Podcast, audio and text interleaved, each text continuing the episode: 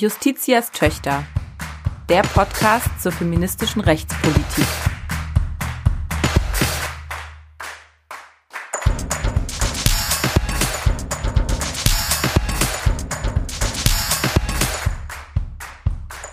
Ein Podcast des Deutschen Juristinnenbundes. Herzlich willkommen zur vierten Folge von Justitias Töchter, der Podcast zu feministischer Rechtspolitik. Wir sind wie immer Selma Gater und Dana Valentina.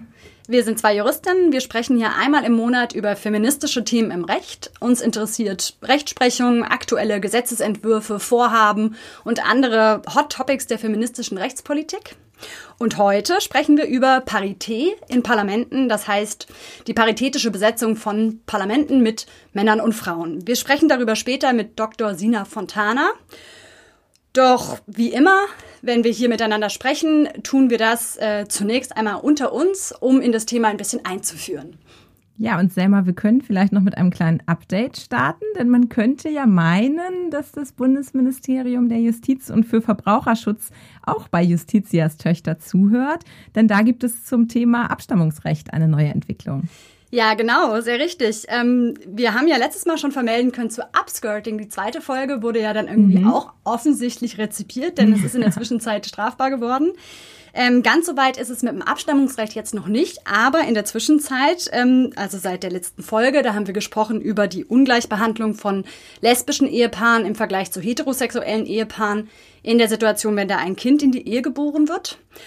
Und tatsächlich, äh, wenig später hat die Bundesjustizministerin Christine Lambrecht angekündigt, eine kleine Reform des Abstammungsrechts. Und zwar soll jetzt ausdrücklich für diese Konstellation der lesbischen Ehepaare geregelt werden, dass ohne Adoptionsverfahren die Mitmutter automatisch auch Mutter des in die Ehe geborenen Kindes wird.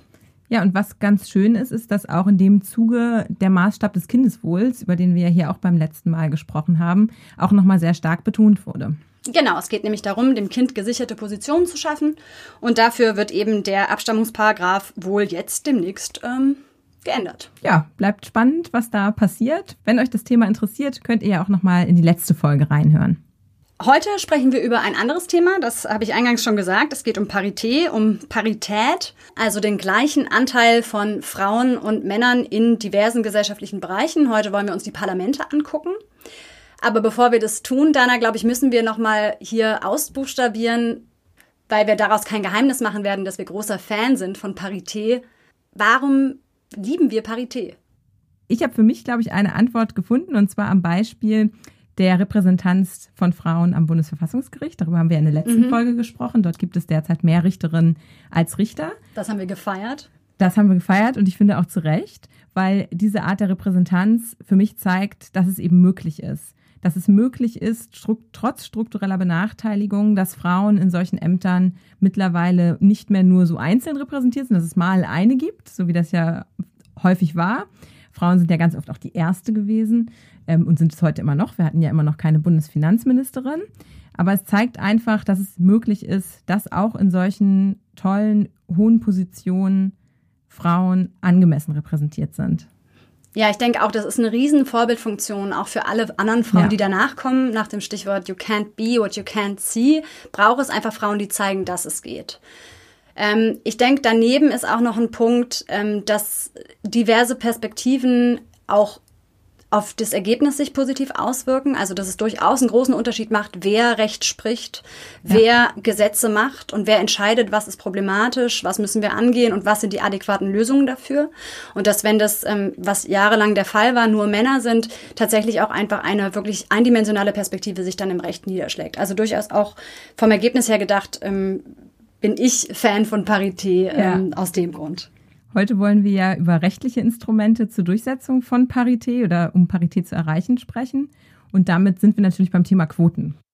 Genau, und wir wollen natürlich jetzt hier nicht einsteigen in die Debatte, sind Quoten ein richtiges Mittel? Ist das ähm, genau das, was es braucht? Oder in dieser durchaus ja auch kontrovers geführte Diskussion äh, des Pro und Contra der Quote? Weil ich finde, da gibt es durchaus auch Argumente, die ähm, gegen Quoten sprechen oder zumindest dafür, dass es nicht das einzige Mittel ist. Ja. Aber was wir festhalten können, es gibt schon Quoten in Bereichen und die sind immer dann eingeführt worden, wenn beobachtet wurde, es gibt einfach eine drastische Unterrepräsentanz von Frauen in diesen Bereichen und das kann kein Zufall sein. Das war insbesondere der Fall zum Beispiel bei Aufsichtsräten von börsennotierten ja. Unternehmen. Deswegen gibt es da ein Gesetz, dass 30 Prozent der Aufsichtsratsposten mit Frauen jetzt besetzt werden müssen. Das wird perspektivisch übrigens auch ausgeweitet. Da gibt es Gesetzesentwürfe zu. Ähm, aber der Ausgangspunkt ist erstmal die Beobachtung, krasse Unterrepräsentanz von Frauen. Und diese Unterrepräsentanz, die auch immer Ausdruck ist von Strukturen, die Frauen benachteiligen, wird jetzt seit einigen Jahren auch sehr verstärkt für den Bereich der Politik diskutiert. Also Frauen sind unterrepräsentiert in allen Parlamenten in Deutschland. Im Bundestag haben wir aktuell einen Frauenanteil von 31,2 Prozent. Damit ist der Anteil gesunken im Vergleich zur vorherigen Legislaturperiode und wir sind auf den Stand der 90er Jahre zurückgefallen. Und auch bei den Landesparlamenten sieht es nicht so gut aus. Ich freue mich ja sehr äh, als Landesvorsitzende des DJB in Hamburg. Hier ist der Frauenanteil im Moment ähm, seit der letzten Wahl bei 43,9 Prozent. Aber es geht eben äh, runter bis nach Sachsen-Anhalt, wo der Frauenanteil derzeit bei 21,8 Prozent liegt. Und gerade vor diesem Hintergrund haben ja auch einige Bundesländer schon angefangen, jetzt gesetzliche Paritätsregelungen zu erlassen, um auf diese Unterrepräsentanz zu reagieren. Genau, also du sagst es, drastische Unterrepräsentanz von Frauen in Parlamenten. Und wie sehen diese Paritätsgesetze jetzt aus? Sie schreiben den Parteien im Wesentlichen vor, dass sie ihre Wahllisten alternierend zu besetzen haben mit einem Mann und einer Frau. Also immer wieder im Wechsel, sodass im Ergebnis eben 50-50 und Männer und Frauen auf diesen Wahllisten stehen und zwar auch eben auf gleichrangigen oder ja, auf, ähm, auf, äh, auf den guten Plätzen. Jetzt ist gegen Paritätgesetze oder insgesamt gegen Quoten häufig vorgebracht worden, naja, kriegen das die Parteien oder die Verantwortlichen, die Unternehmen nicht einfach selbst im Griff? Warum braucht es da mhm. unbedingt ein Gesetz?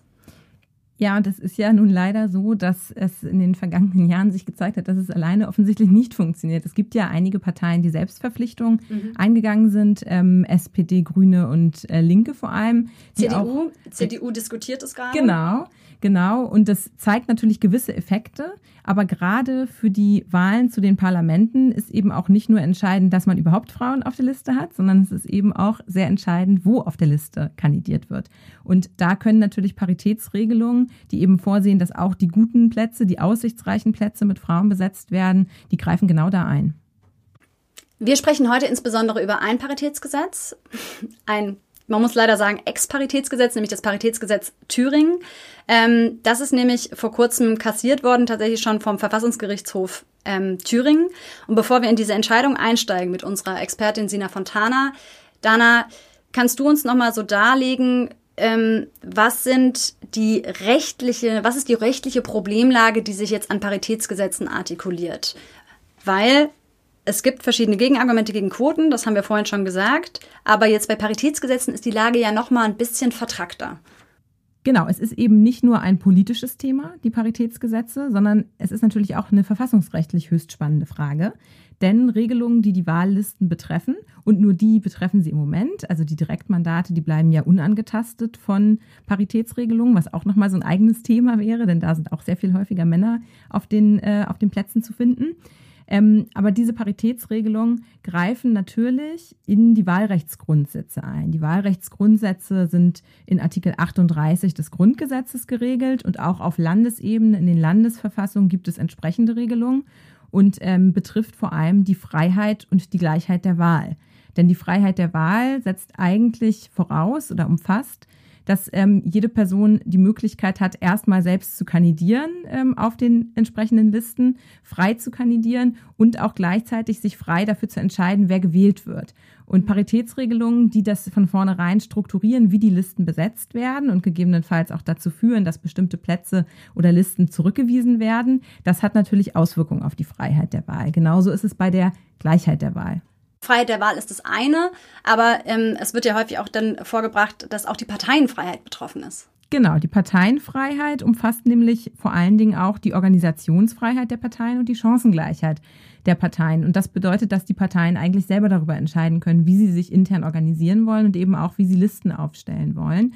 Und die Chancengleichheit, das kann natürlich auch ein Punkt sein, der betroffen ist, wenn Parteien eben zum Beispiel einen sehr, sehr geringen Anteil von Frauen von vornherein haben, können die natürlich auch ähm, sagen, sie sind benachteiligt im Wettbewerb gegenüber Parteien mit einem deutlich höheren Frauenanteil, weil sie vielleicht Schwierigkeiten haben, diese, ähm, diese Quote überhaupt zu erfüllen bei der Listenbesetzung. Das will ich auch gar nicht in Abrede stellen bei manchen Parteien, die hier unterwegs sind. ja. Genau. Und wenn man sich das jetzt verfassungsrechtlich anschaut, dann sind diese Eingriffe in die Wahlrechtsgrundsätze, in die Parteienfreiheit, die sind gar nicht weiter strittig. Also, dass diese Rechte betroffen sind, mhm. das, ähm, das, äh, klar. das ist klar. Mhm. Und die interessante Frage ist jetzt aber, ob man diese Eingriffe verfassungsrechtlich rechtfertigen kann. Und als Rechtfertigungsgrund kommt hier eben vor allem in Betracht das Gleichberechtigungsgebot. Das haben wir hier auch schon mal angesprochen in einer unserer Folgen. Das ist geregelt in Artikel 3 Absatz 2 Satz 2 Grundgesetz. Grundgesetz. Artikel 3 Absatz 2 sagt nämlich, Männer und Frauen sind gleichberechtigt und Satz 2, der Staat fördert die tatsächliche Durchsetzung der Gleichberechtigung von Frauen und Männern und wirkt auf die Beseitigung bestehender Nachteile hin. Und hier muss man sich eben nochmal ganz deutlich machen, dass das Ziel von Paritätsregelungen, die hier in Rede stehen, genau diese Überwindung struktureller Benachteiligung ist, die Artikel 3 Absatz 2 Satz 2 adressiert. Also es geht hier nicht um eine Frage von reiner Repräsentanz um ihrer selbst willen, sondern es geht hier um die Frage, dürfen solche Regelungen ergriffen werden, um auf strukturelle Benachteiligungen zu reagieren? Genau, weil es nämlich einfach kein Zufall ist, dass Frauen nicht in diese Position kommen und auch nicht, weil sie nicht wollen oder weil sie nicht können, sondern einfach können sie nicht, weil die Strukturen sie daran hindern. Und darauf ist dieses Gleichstellungsgebot angelegt. Ein ähnliches Gleichstellungsgebot gibt es in der Landesverfassung in Thüringen und dennoch hat unlängst der Thüringer Verfassungsgerichtshof im 15. Juli 2020 ein Paritätsgesetz in Thüringen für nichtig erklärt, also für unvereinbar mit der Landesverfassung Thüringen und hat es damit kassiert. Und über diese Entscheidung, die im Juli ergangen ist, möchten wir heute mit unserem Gast sprechen. Das ist heute Dr. Sina Fontana. Hallo Sina. Hallo ihr beiden, ich freue mich dabei zu sein heute. Sina, du bist promovierte Juristin. Du bist derzeit akademische Rätin auf Zeit am Lehrstuhl für öffentliches Recht, insbesondere Verwaltungsrecht, an der Georg-August-Universität Göttingen und habilitierst dich dort gerade. Zuvor hast du Jura studiert, du hast einen Magister in europäischen Recht in Budapest außerdem gemacht und warst während deines Referendariats in Frankfurt am Main unter anderem auch am Bundesverfassungsgericht. Du bist nun seit 2019 Vorsitzende der Kommission Verfassungsrecht, öffentliches Recht und Gleichstellung im Deutschen Juristinnenbund und arbeitest dort ja auch gerade aktuell verstärkt zum Thema Parität. Und genau darüber möchten wir heute mit dir sprechen und freuen uns sehr, dass du hier bist. Vielen Dank. Ja, Sina, vielleicht kannst du uns äh, zu Anfang einmal erzählen, was der Verfassungsgerichtshof in Thüringen überhaupt entschieden hat. Ja, der Verfassungsgerichtshof Thüringen hat eine Beeinträchtigung angenommen von einerseits der Freiheit der Wahl, der passiven Wahlfreiheit mhm. und der Gleichheit der Wahl und betreffen die Parteien eine Beeinträchtigung der Betätigungsfreiheit, der Programmfreiheit und der Chancengleichheit der Parteien. Soweit auf der Ebene der Beeinträchtigung. Und dann ist es eigentlich so im Verfassungsrecht, wenn wir eine Beeinträchtigung ausmachen der Verfassung, dann kommt man auf die Ebene der verfassungsrechtlichen Rechtfertigung. Mhm. Und auf die ist der Verfassungsgerichtshof gar nicht so richtig eingegangen und ist da vorschnell ausgestiegen und hat damit eben diese Nichtigkeit begründet. Okay, und die ähm, Güter, die du gerade genannt hast, Freiheit der Wahl, Gleichheit der Wahl, Parteienfreiheit, das äh, sind ja auch verfassungsrechtlich sehr wichtige Positionen. Und bei der Frage der Rechtfertigung gibt es ja vielleicht die Möglichkeit, über das Gleichberechtigungsgebot zu gehen. Das wurde doch auch in Thüringen in der Entscheidung diskutiert, oder? Genau, hier ist zur Rechtfertigung das Gleichstellungsgebot heranzuziehen. Das gebietet eben die Gleichstellung von Männern und Frauen. Männer und Frauen sind gleichberechtigt. Und das hat der Thüringer Verfassungsgerichtshof herangezogen und gesagt, das ist eine Staatszielbestimmung und eine Staatszielbestimmung kann das grundsätzlich rechtfertigen. Mhm. Damit war es allerdings nicht vorbei. Der Verfassungsgerichtshof hat eben angenommen, dass zwar das Gleichstellungsgebot grundsätzlich herangezogen werden kann, um diese Beeinträchtigungen zu rechtfertigen. Allerdings hat er eigentlich mit zwei wesentlichen Argumenten die Anwendbarkeit hier ausgeschlossen. Und der zwingende Grund, den das äh, der Verfassungsgerichtshof annimmt, den es bedürfte für eine Rechtfertigung, der kommt äh, daher, dass es einfach äh, Parteienfreiheit, Freiheit, Gleichheit der Wahl wichtige Verfassungsprinzipien betrifft. Genau, oder? das sind sehr wichtige Verfassungsprinzipien, weil sie auch mit dem Demokratieprinzip zusammenhängen, mit der politischen Teilhabe, die sehr hochgehalten wird, ganz zu Recht. Und deswegen braucht es eben eines zwingenden Grundes. Und du hattest ja gerade angesprochen, mit zwei Argumenten hat der Verfassungsgerichtshof dann aber abgelehnt, dass das Gleichberechtigungsgebot hier für eine Rechtfertigung herangezogen werden kann. Ähm, welche sind es genau? Also das erste Argument, das war ein Wortlautargument. Da hat der Verfassungsgerichtshof gesagt, dass hier die Aussagekraft des Gleichstellungsgebots nicht stark genug sei. Die Aussagekraft sei vielmehr zu gering dafür. Also soweit das erste Argument. Und das zweite Argument, warum sozusagen das Gleichbehandlungsgebot oder das Gleichstellungsgebot hier nicht die Eingriffe in unter anderem die, die Wahlrechtsgrundsätze rechtfertigen kann, war welches? Das zweite Argument ist ein historisches Argument, geht auf die Entstehungsgeschichte zurück. Denn es wurde darüber diskutiert, damals, als man das Gleichstellungsgebot in die Verfassung aufgenommen hat, in die Verfassung Thüringens, ob möglicherweise eine Quotenregelung in die Verfassung aufgenommen werden sollte. Eine Quotenregelung für alle Staatsämter. Und man hat sich gegen diese Quotenregelung entschieden und stattdessen dieses Gleichstellungsgebot in die Verfassung aufgenommen. Mhm. Und daraus hat der Verfassungsgerichtshof die Schlussfolgerung gezogen, wenn man dieses, diese Quotenregelung nicht in die Verfassung reingenommen hat. Deswegen war die niemals gewollt und deswegen können wir sie heute auch nicht so verstehen, als würde diese, dieses Gleichstellungsgebot eine Quotenregelung rechtfertigen. Nun wissen wir ja aus anderen Bereichen, dass man solche historischen Auslegungen der Verfassung aber auch durchaus anders sehen kann und dass es da auch einen gewissen Wandel gibt, dem solche ähm, Argumente unter, unterliegen. Wie schätzt du das hier ein? Siehst du da Chancen, das auch anders zu sehen? Auf jeden Fall. Ja, also zum einen ist diese historische Auslegung nur eine Auslegungsmethode der Verfassung. Mhm. Es gibt mehrere Auslegungsmethoden in der Verfassungsinterpretation. Und generell ist die Verfassung immer ein lebendiges Dokument. Die dauert über eine gewisse Zeit, wird über eine gewisse Zeit zur Anwendung gebracht. Und da ist es wichtig, dass auch eine zeitgerechte Interpretation vorgenommen wird. Und einfach zu sagen, der Verfassungsgeber hat das damals nicht gewollt, das greift ein bisschen kurz. Zumal man auch noch da einwenden kann, dass diese Quotenregelung vielleicht auch deswegen nicht aufgenommen wurde, weil man davon ausging, dass sie eben jetzt hier auch gerade mit erfasst ist. Also auch das ist gar nicht ganz klar, ob das wirklich gar nicht gewollt war. Das geht auf der Entstehungsgeschichte nicht eindeutig hervor.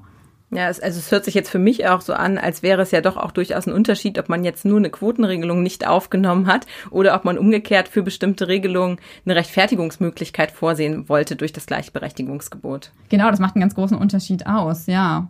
Und auch das zweite Argument, Aussagekraft ist zu gering. Es wird wenig begründet, wie, wie der Gerichtshof jetzt zu diesem Ergebnis kommt. Also mir scheint der Wortlaut durchaus geeignet, diese Rechtfertigung zuzulassen. Und durch diese Argumentation einerseits zu geringe Aussagekraft und zweitens Entstehungsgeschichte spricht für die Nichtanwendbarkeit, steigt der Verfassungsgerichtshof an dieser Stelle direkt aus. Mhm. Er kommt zu dem Ergebnis, das ist hier gar nicht anwendbar. Mhm. Und eigentlich wäre der nächste Schritt, wenn man dann die Anwendbarkeit bejaht mhm. oder auch hilfsweise, dass man dann in eine Rechtfertigung, also in einen Abwägungsprozess zwischen den betroffenen Verfassungsgütern kommt. Da würde ich gerne ähm, gleich mit dir einsteigen und nur noch mal kurz vielleicht zusammenfassen bis hierhin.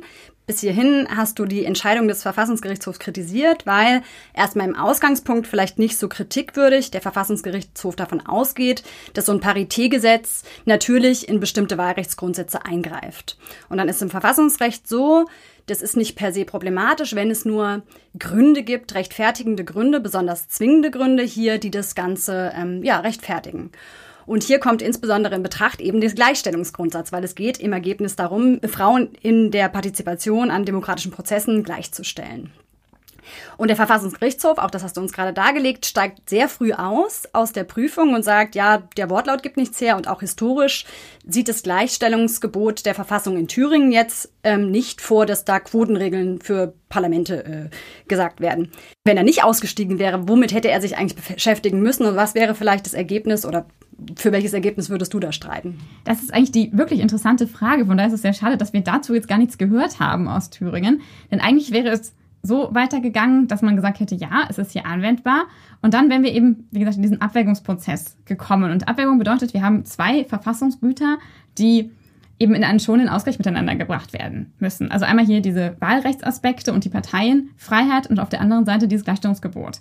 Und da ist ganz wichtig, wie man diese jeweiligen Gebote gewichtet. Also wenn wir hier Artikel 3 Absatz 2 ist es im Grundgesetz, wenn wir diese Vorschrift entsprechend gewichten, dann ist es durchaus möglich, hier so einen zwingenden Grund auszumachen und eine Rechtfertigung anzunehmen. Und das ist eigentlich auch der Punkt, der total interessant ist für die Ausgestaltung von Paritätgesetzen, weil man über diesen Abwägungsprozess sehr gut schauen kann, wie muss so ein Gesetz ausgestaltet sein. Hm, es geht hier gar nicht um die Frage, ist ein Paritätgesetz per se nichtig, verfassungswidrig oder nicht, sondern es geht vor allem darum, wie macht man ein, ein gutes, ein verfassungskonformes Paritätgesetz. Und dazu haben wir jetzt leider aus Thüringen wenig mitbekommen. Und trotzdem wurde die Entscheidung aus Thüringen ja teilweise in den Medien und auch in der Politik so aufgegriffen, als sei jetzt ein für alle Mal entschieden, dass Paritätgesetze so in der Form nicht zulässig sind, verfassungsrechtlich. Da haben wir jetzt aber schon rausgehört, dass das siehst du anders, oder? Genau, das sehe ich anders. Es ist eine Entscheidung eines Verfassungsgerichts für ein Landesparitätgesetz. Und gerade auch für dieses konkrete Paritätgesetz. Und dann ist es einerseits so, dass es weitere Länder Paritätgesetze erlassen können, auch ganz andere Gesetze. Wie gesagt, es gibt da durchaus Gestaltungsmöglichkeiten und dass die jeweiligen Verfassungsgerichte ganz anders entscheiden. Von daher kann man aus diesem Urteil auf keinen Fall schließen, dass es jetzt vorbei ist für Parität. Ganz im Gegenteil. Ja, es ist ja auch in der Tat äh, gerade Gegenstand äh, von Verhandlungen an anderer Stelle, nämlich in Brandenburg wurde gestern und heute, wir nehmen diese Folge am 21.08. auf, ähm, verhandelt. Und ähm, so wie ich dich verstehe, ist es dafür überhaupt nicht tragend. Und es ist ja auch so, wenn ein Landesverfassungsgericht ähm, entscheidet, dann hat es nicht die Tragweite einer Entscheidung des Bundesverfassungsgerichts, an die wirklich andere Gerichte auch wirklich gebunden sind, sondern das hast du, glaube ich, genau richtig eingeordnet. Worauf ich noch kommen möchte, ist, dass selbst die Entscheidung des Verfassungsgerichtshofs Thüringen ja nicht einstimmig ergangen ist, mhm. sondern es gab in der Tat sogar zwei Sondervoten, abgefasst von drei RichterInnen. Das heißt, auch da war man sich nicht einig. Und dann gibt es die Möglichkeit zu sagen, ja, okay, wir tragen diese Entscheidung ähm, mit der Mehrheit und die RichterInnen, die nicht einverstanden sind, schreiben ein Sondervotum. Wie bewertest du diese Sondervoten vor dem Hintergrund? Ja, natürlich sehr positiv. Die Sondervoten zeigen nochmal eben ganz klar, was wir eben schon gesagt haben. Es ist nicht vorbei mit den Debatten um Parität, sondern ganz im Gegenteil. Das wird weitergehen. Und die Sondervoten äh, knüpfen genau da an, wo ich den Verfassungsgerichtshof kritisiert habe. Die steigen eben nicht aus und sagen, das ist hier gar nicht anwendbar, sondern die sagen, das ist hier anwendbar und gehen dann in diesen Abwägungsprozess und nehmen eben diese Gewichtung vor, um eine Paritätregelung zu rechtfertigen. Wir haben ja eingangs auch schon über verschiedene Argumentationsstränge gesprochen, um solche Paritätsregelungen zu äh, begründen. Über Repräsentanz haben wir gesprochen und über strukturelle Benachteiligung. Und du siehst jetzt hier Möglichkeiten mit dem Argument der strukturellen Benachteiligung für eine verfassungsrechtliche Rechtfertigung zu streiten, oder? Ja. Denn diese Repräsentanz, die geht ein bisschen in die Richtung, weil Frauen eben die Hälfte der Bevölkerung ausmachen, muss auch die Hälfte der Bevölkerung repräsentiert sein im Parlament. Und die strukturelle Benachteiligung, die ich hier vorzugswürdig halte, die geht davon aus, dass Frauen eben einfach strukturell benachteiligt sind. Es gibt Hindernisse, die Frauen davon abhalten, in diese politischen Ämter zu kommen. Und diese strukturellen Nachteile müssen überwunden werden. Und genau dafür ist das Gleichstellungsgebot da. Dafür wurde es in die Verfassung aufgenommen. Und von daher ist das hier der Anknüpfungspunkt, mit dem man argumentieren kann. Es geht letztendlich auch nicht darum, dass eine Ergebnisgleichheit herbeigeführt werden soll. Es geht mhm. einfach um eine Chancengleichheit. Frauen sollen, müssen verfassungsrechtlich dieselben Chancen bekommen wie Männer. Ja, das ist ja schon beinahe ein sehr schönes äh, Schlusswort, Sina.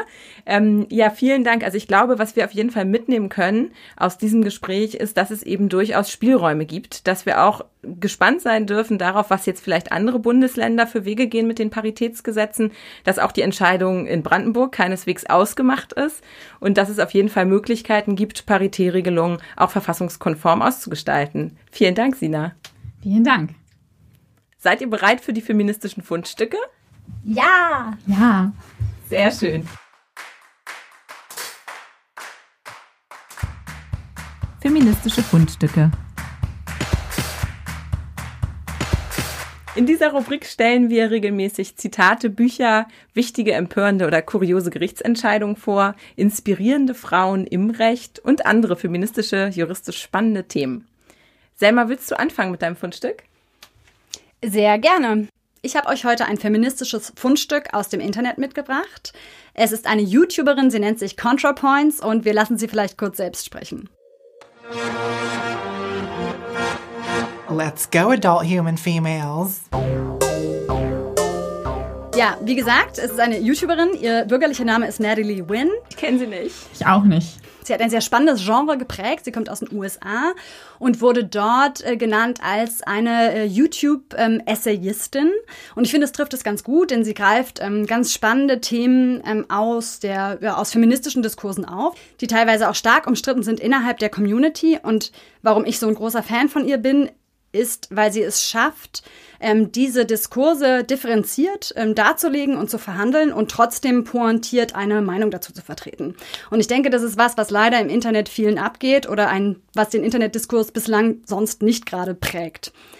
Und ich möchte euch heute insbesondere ein Video ans Herz legen, wenn ihr jetzt äh, ContraPoints kennenlernen möchtet. Dieses Video heißt auf Deutsch genderkritisch und im Original Gender Critical und es adressiert das Phänomen TERFs. Das greife ich deswegen auf, weil es ja auch eine aktuelle Debatte ist, die auch im Internet gerade wieder hitzig geführt wurde. Nämlich hat es sich entfaltet an einem Tweet von Joanne K. Rowling, ähm, die dann auch eben mit dem Titel TERF ähm, versehen wurde. Was ist TERF? Das sind Trans-Exclusive Radical Feminists, zu Deutsch vielleicht transfeindliche radikale Feministinnen und begreift äh, oder beschreibt eben Feministinnen, die Transfrauen insbesondere das Frausein absprechen und sie eben ausschließen, deswegen exclusive, aus feministischen Diskursen, aus den feministischen Räumen und insbesondere eben auch aus feministischen Forderungen. Und ContraPoints greift selber als Transfrau und als Transaktivistin ähm, dieses Thema auf und finde ich, schafft es total gut darzulegen, was vielleicht auch so im Kern legitime Ängste oder Sorgen sind um die feministische Bewegung, aber enttarnt in ihrem Video eben sehr gut, was daran einfach Transfeindlichkeit ist und nicht geht.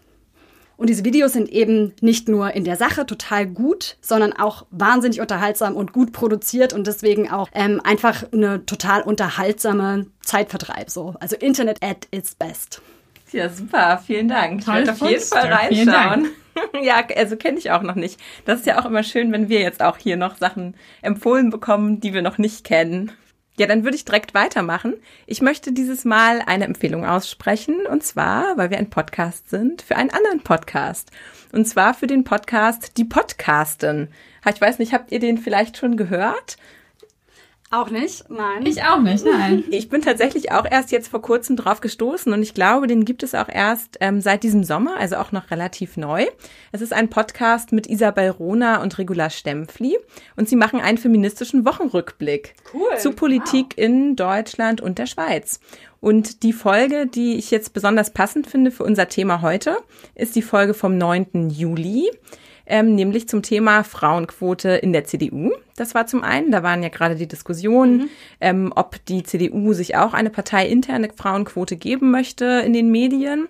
Das haben sie aufgegriffen und haben sich in der Folge außerdem noch mit der feministischen Pionierin Hedwig Dohm beschäftigt ähm, die schon 1873 das Frauenwahlrecht gefordert hat und die vollständige Gleichberechtigung von Frauen, also eine unserer Vorkämpferinnen. Und die beiden Hosts des Podcasts sind äh, Dr. Isabel Rohner. Sie ist Expertin für die Geschichte der Frauenbewegung in Deutschland und der Schweiz. Und sie hat eben auch eine Biografie über Hedwig Dohm geschrieben. Deswegen hat sie auch in der Folge dann einiges erzählt. Sie schreibt auch Krimis. Und Dr. Regula Stempfli. Sie ist Politikdozentin und arbeitet im Schwerpunkt zu Hannah Arendt und Demokratietheorie. Sie ist auch wissenschaftliche Beraterin für die Europäische Union und schreibt Politikkolumnen. Genau, das möchte ich euch heute also empfehlen. Cool. Voll cool, dass jetzt mittlerweile irgendwie äh, überall Podcasts aus dem Boden sprießen. Ich glaube, es ist auch so ein Corona-Produkt tatsächlich, aber dass da mhm. so spannende und coole und feministische Podcasts dabei sind, ähm, ist natürlich umso, ja, ist ein positiver Nebeneffekt. Fand cool. ich nämlich auch. Ich habe was ganz Klassisches mitgebracht und zwar ein Zitat von Elisabeth Selbert. Oh ja. Ja, und auch noch passend zu unserem Thema. Nochmal zu Elisabeth Selbert. Sie ist eine der vier Mütter des Grundgesetzes und sie hat dafür gesorgt, dass Artikel 3 Absatz 2, also das Gleichstellungsgebot, in die Verfassung gekommen ist und damit auch letztendlich die Grundlage für Parität gesetzt. Mhm. Und sie hat im Jahr 1981 gesagt, die mangelnde Heranziehung von Frauen zu öffentlichen Ämtern und ihre geringe Beteiligung in den Parlamenten ist doch schlicht Verfassungsbruch in Permanenz. Und ich fand, dieses Zitat zeigt ganz schön, 1981 war es Thema, heute ist es Thema, wie lange diese Debatten schon geführt werden und dass dieses Thema doch immer wieder kehrt und dass wir da hier eine Vorkämpferin haben, die es eben schon ganz, ganz früh eingebracht hat und auf der wir heute aufbauen können in so vielerlei Hinsicht. Und vielleicht ist es auch ein Fundstück, was schön nochmal den ähm, Kreis schließt, weil Elisabeth Selbert ja auch als eine, wie du sagst, der vier Mütter des Grundgesetzes, eine der wenigen Frauen waren, die am Parlamentarischen Rat daran beteiligt waren, dieses Grundgesetz zu verfassen. Ähm, und auf sie geht zurück der Gleichberechtigungs. Äh, äh Artikel, ne? Artikel 3 ähm, Absatz 2, Frauen und Männer sind gleichberechtigt. Und ähm, das zeigt vielleicht auch nochmal, wie wichtig es ist, eben, dass Frauen an Entscheidungen mitwirken, die ja. sich in Recht niederschlagen, weil wäre Elisabeth Selbert nicht gewesen, so die Legende zumindest, ähm, die ich sehr nachvollziehbar finde, hätte es diesen Artikel so nicht gegeben, wären es nur Männer gewesen. Genau. Und man könnte natürlich jetzt nochmal den Seitenhieb geben auf das Verfassungsgericht äh, Thüringen, wo die wenigen Frauen, die daran mitgewirkt haben, auch ein Sondervotum geschrieben haben. Aber vielleicht schneiden wir das auch wieder raus. Ja, ich glaube, damit sind wir auch schon wieder am Ende unserer Folge angekommen. Wir können auf jeden Fall heute mitnehmen aus der Paritätsfolge, dass hier das letzte Wort noch nicht gesprochen ist, dass wir gespannt sein dürfen, was hier noch als nächstes passiert und auch weiter dafür streiten werden und können, dass hier noch etwas passiert. Liebe Sina, vielen Dank, dass du heute da warst. Sehr gerne, hat mir sehr viel Spaß gemacht, dabei zu sein. Und ich möchte vielleicht noch kurz darauf hinweisen, weil ab und zu die Nachfrage kam, die Fundstücke und auch alle Stellungnahmen zum Thema des Deutschen Juristinnenbundes, heute zum Thema Parität, finden sich in den Show Notes. Und die Show Notes ähm, lassen sich wohl anzeigen in den verschiedenen Podcast-Playern, sind aber auch zu finden auf der Seite des Deutschen Juristinnenbundes. Ja, also schaut gerne mal nach auf unserer Homepage und äh, wir freuen uns, wenn ihr auch das nächste Mal wieder dabei seid.